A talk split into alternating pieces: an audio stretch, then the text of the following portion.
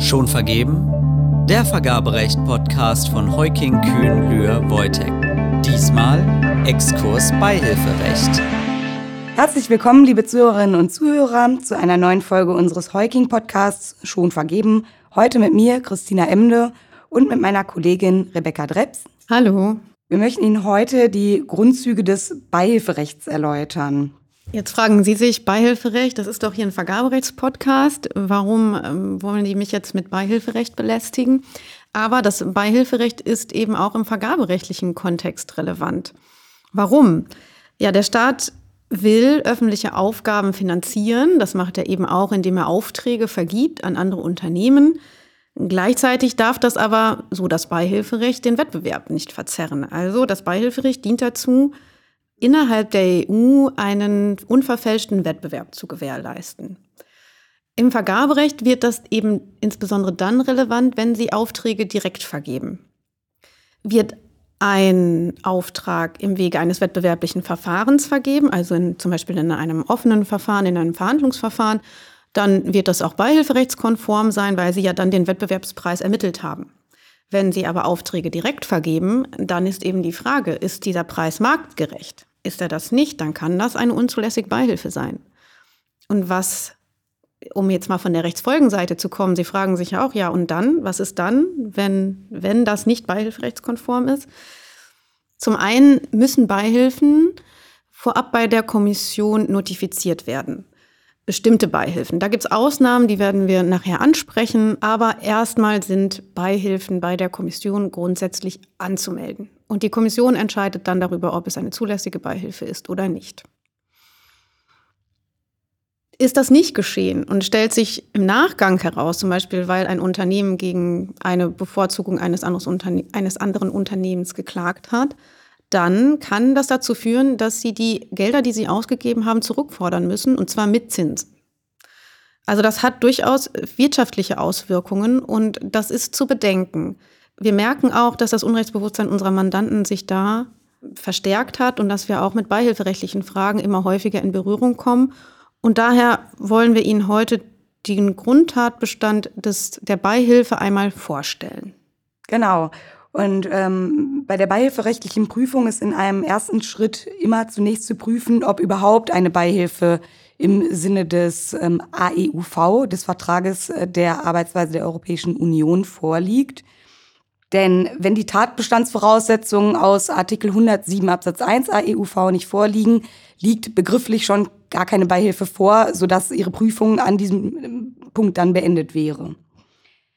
Nach ähm, 107 Absatz 1 AEUV sind, soweit in den Verträgen nichts anderes bestimmt ist, staatliche oder aus staatlichen Mitteln gewährte Beihilfen gleich welcher Art die durch die Begünstigung bestimmter Unternehmen oder Produktionszweige den Wettbewerb verfälschen oder zu verfälschen drohen, mit dem Binnenmarkt unvereinbar, soweit sie den Handel zwischen Mitgliedstaaten beeinträchtigen.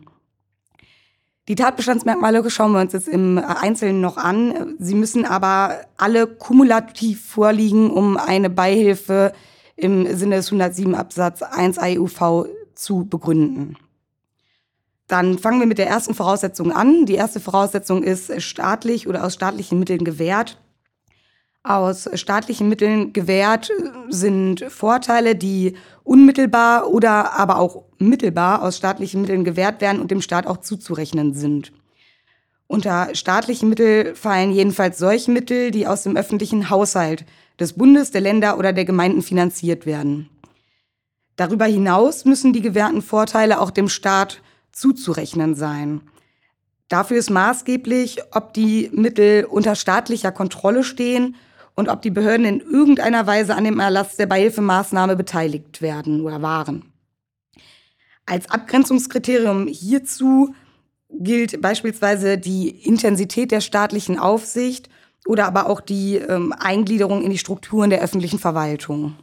Wichtig ist nochmal zu betonen, dass nicht nur unmittelbare staatliche Zuflüsse, also zum Beispiel direkte Zuschüsse, direkte Geldzahlungen eine Beihilfe sein können, sondern auch mittelbare staatliche finanzielle Vorteile, zum Beispiel auch Steuervorteile, könnten grundsätzlich als Beihilfe einzuordnen sein.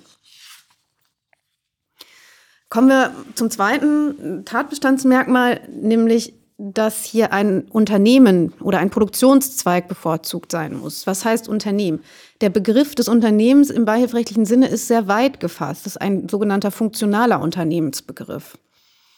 Dabei kommt es dann eben nicht darauf an, welche Rechtsform hat diese Einheit, die das staatliche Mittel bekommt oder wie wird sie tatsächlich finanziert, sondern es kommt darauf an, übt sie eine wirtschaftliche Tätigkeit aus. Und das kann wirklich jede Form von öffentlicher Einrichtung sein. Die EU-Kommission hat selbst für Landesbetriebe, also für unselbstständige Einheiten der öffentlichen Verwaltung entschieden, dass diese Unternehmen im Sinne des Beihilferechts sein können, wenn sie wirtschaftlich tätig werden. Im konkreten Fall ging es um den Landesbetrieb staatliche Münzen Baden-Württemberg. Die Kommission hat zwar im Ergebnis dann die Beihilfe abgelehnt aufgrund der konkreten Ausgestaltung des Landesbetriebs, aber zunächst hat sie das Merkmal Unternehmen bejaht. Also eine, ein Unternehmen im Sinne des Beihilfenrechts ist, nimmt man die Rechtsprechung des EuGH als Grundlage, jede Einheit, die eine wirtschaftliche Tätigkeit ausübt, wenn sie Waren oder Dienstleistungen in einem bestimmten Markt anbietet. Eine Gewinnerzielungsabsicht ist gerade auch nicht erforderlich, um ein Unternehmen im Sinne des Beihilfenrechts darzustellen. Genau, dann kommen wir zum dritten Tatbestandsmerkmal, nämlich der Begünstigung. Genau, unter den Begriff der Begünstigung fällt jeder wirtschaftliche Vorteil, den das Unternehmen unter normalen Marktbedingungen nicht erhalten hätte. Irrelevant ist dabei, ob das Unternehmen unmittelbar oder auch nur mittelbar einen Vorteil erhält. Umfasst sind von dem Begünstigungsbegriff auch nicht nur positive Leistungen, wie man vielleicht annehmen würde, sondern auch die Verringerung von Belastungen. Die können natürlich auch einen Vorteil für ein Unternehmen darstellen. Eine Begünstigung liegt, liegt aber auch nur dann vor, wenn das Unternehmen den Vorteil unter normalen Marktbedingungen nicht erhalten hätte. Das wiederum ist der Fall, wenn ein Unternehmen eine Leistung entweder ohne Gegenleistung erhält oder wenn die Leistung unter normalen Marktbedingungen nicht im Verhältnis zu einer Gegenleistung steht. Eine Beihilfe ist daher nicht anzunehmen, wenn Maßnahmen zu normalen Marktbedingungen erfolgen und jetzt äh, stellt man sich ja die Frage, wie stellt man das fest? Wann ist etwas marktgerecht? Und da geht man davon aus, zur Feststellung, ob eine sogenannte Marktüblichkeit vorliegt, ist der sogenannte Market Economy Operator Test maßgeblich. Zu prüfen ist bei diesem Test, ob ein marktwirtschaftlich handelnder Kapitalgeber in ähnlicher Lage auch zu dieser Maßnahme hätte veranlasst werden können. Eine Marktkonformität kann aber auch dann angenommen werden, wenn die Höhe der Gegenleistung, wie äh, vorhin schon angesprochen, in einem objektiven Verfahren bestimmt worden ist, zum Beispiel in einem wettbewerblichen Ausschreibungsverfahren. Genau, das führt dann dazu, dass man dass eigentlich davon auszugehen ist, wenn ein Vergabeverfahren durchgeführt wurde, dann ist das auch beihilferechtskonform. Außerhalb vom Vergaberecht ist das zum Beispiel auch relevant, das mag den einen oder anderen hier auch interessieren, wenn Sie keinen Beschaffungsvorgang haben, sondern vielleicht etwas verkaufen wollen, nämlich ein Grundstück. Wenn eine Stadt also ein Grundstück an den Markt bringt, ein Investor dafür sucht, auch dann sollte ein wettbewerbliches Verfahren durchgeführt werden, um eben sicherzustellen, dass keine Begünstigung und damit keine unzulässige Beihilfe vorliegt. Kommen wir dann zum vierten Tatbestandsmerkmal, die sogenannte Selektivität. Damit eine Beihilfe vorliegt, müssen bestimmte Unternehmen oder Produktionszweige eine Begünstigung erhalten.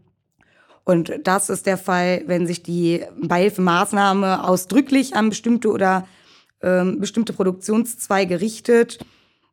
Dies kann sich zum Beispiel unmittelbar aus einer Regelung ergeben, aber äh, ist auch dann der Fall, wenn eine Regelung zwar allgemein gehalten ist, aber faktisch bestimmte Unternehmen oder Produktionszweige eine Begünstigung erhalten.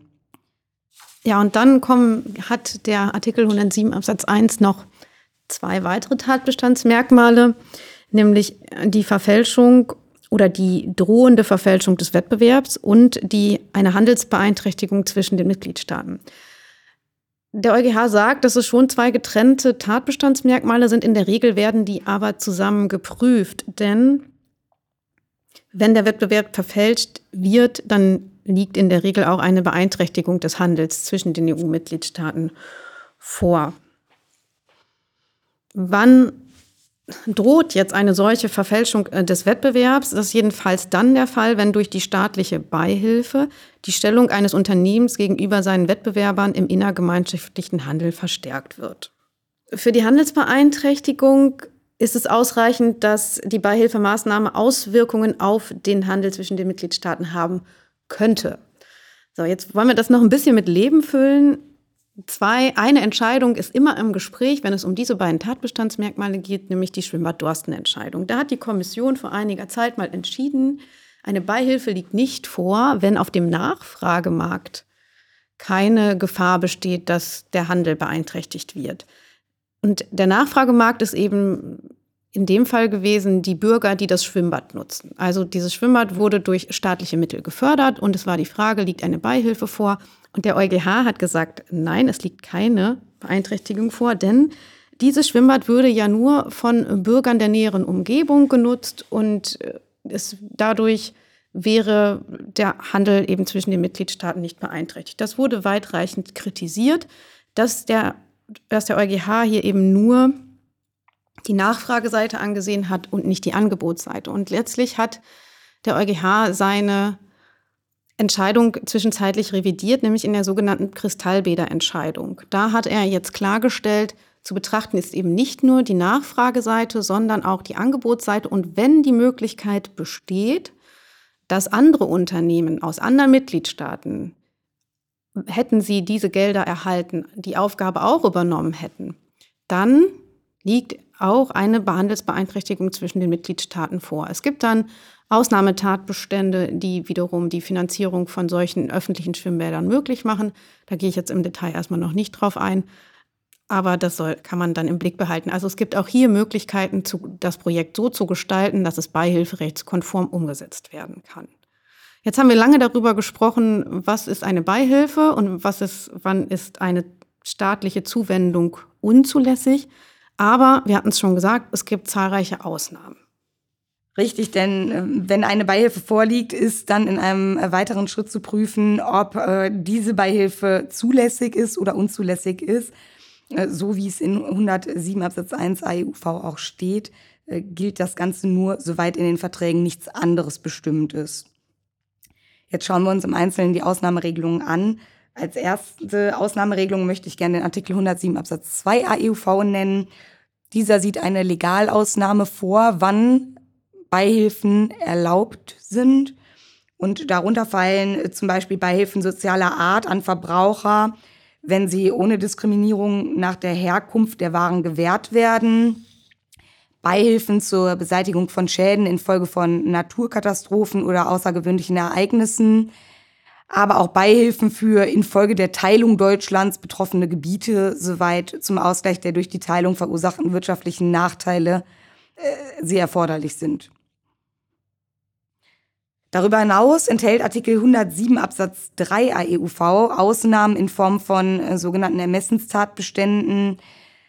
Darunter fallen beispielsweise Beihilfen zur Förderung der wirtschaftlichen Entwicklung von Gebieten mit niedriger Lebenshaltung und Unterbeschäftigung, aber auch Beihilfen zur Förderung der Entwicklung gewisser Wirtschaftszweige.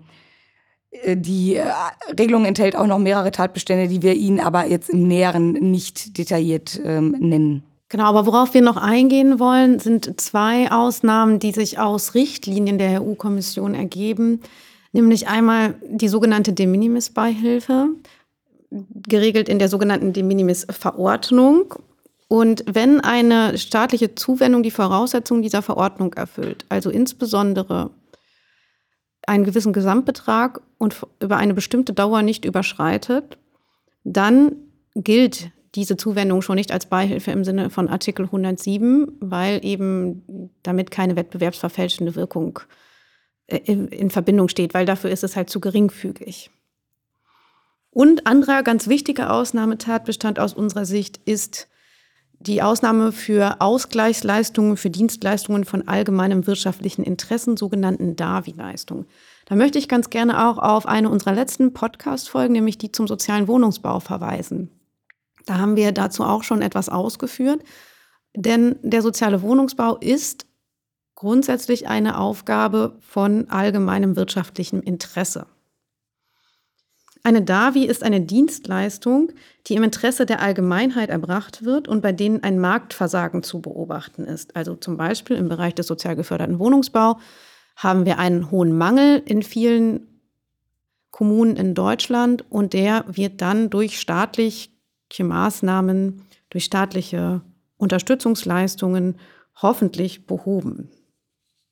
Weitere Dienstleistungen, die unter diese Verordnung fallen, sind zum Beispiel Dienstleistungen durch Krankenhäuser, die medizinische Versorgung leisten, Sozialdienstleistungen, Dienstleistungen von Gesundheitsdiensten und der Langzeitpflege, Kinderbetreuung oder die Betreuung und soziale Einbindung sozial schwacher Bevölkerungsgruppen. Das ist allerdings auch immer im Einzelfall zu prüfen, ob dann die Voraussetzungen einer DAVI vorliegen. Die, der EuGH geht davon aus, dass der Begriff der DAVI ein kein feststehender Begriff ist, sondern eben durch die Mitgliedstaaten ausgefüllt wird und der und was darunter fällt, ist eben auch immer abhängig von den konkreten Umständen und, und äh, Voraussetzungen im jeweiligen Mitgliedstaat. Dann wollen wir noch ganz kurz eingehen auf die allgemeine Gruppenfreistellungsverordnung. Die allgemeine Gruppenfreistellungsverordnung sieht eben auch Ausnahmen vor, aber auch keine Ausnahmen von dem, vom Beihilfetatbestand, sondern eben auch Ausnahmen von der Notifizierungspflicht. Und die Allgemeine Gruppenfreistellungsverordnung lässt Beihilfen zu in bestimmten Branchen, in bestimmten Bereichen ohne vorherige Anmeldung und Genehmigung durch die Kommission. Das dazu in aller Kürze. Die AGVO hat zahlreiche weitere Voraussetzungen, was zum Beispiel die Höhe der Beihilfen angeht und wie die zu berechnen sind. Das wäre dann im Einzelfall, müsste man sich das ansehen. Damit wollen wir Sie an dieser Stelle jedenfalls nicht langweilen. Genau, und äh, das war es dann heute auch schon äh, wieder mit unserer Podcast-Folge. Wenn Ihnen die Folge gefallen hat und Sie interessiert sein sollten, mehr über das Beihilferecht zu erfahren, empfehlen wir Ihnen sehr gern das Live-Online-Seminar des Euroforums äh, zum sicheren Grundwissen im Beihilferecht, das vom 22. bis zum 24. November 2022 stattfindet und bei dem unter anderem auch Frau Dr. Jasper und ich vortragen werden. Unseren Zuhörerinnen und Zuhörern stellen wir natürlich gerne einen Rabattcode bereit, den wir Ihnen ähm, gern in die Shownotes packen. Für Anmerkungen, Lob, Kritik oder auch weiteren Themenvorschlägen verweisen wir wie immer gerne auf unsere E-Mail-Adresse schonvergeben.heuking.de und einen Link zu unserer Homepage und unsere E-Mail-Adresse führen wir auch gern noch einmal in unseren Shownotes auf. Eine Zusammenfassung der Podcast-Folge finden Sie wie immer in unserem Blogbeitrag. Ja, wir freuen uns, dass Sie uns so aufmerksam zugehört haben, trotz des trockenen Themas. Und ähm, verabschieden uns an dieser Stelle. Bleiben Sie uns gewogen. Bis zum nächsten Mal. Tschüss. Bis dahin. Tschüss.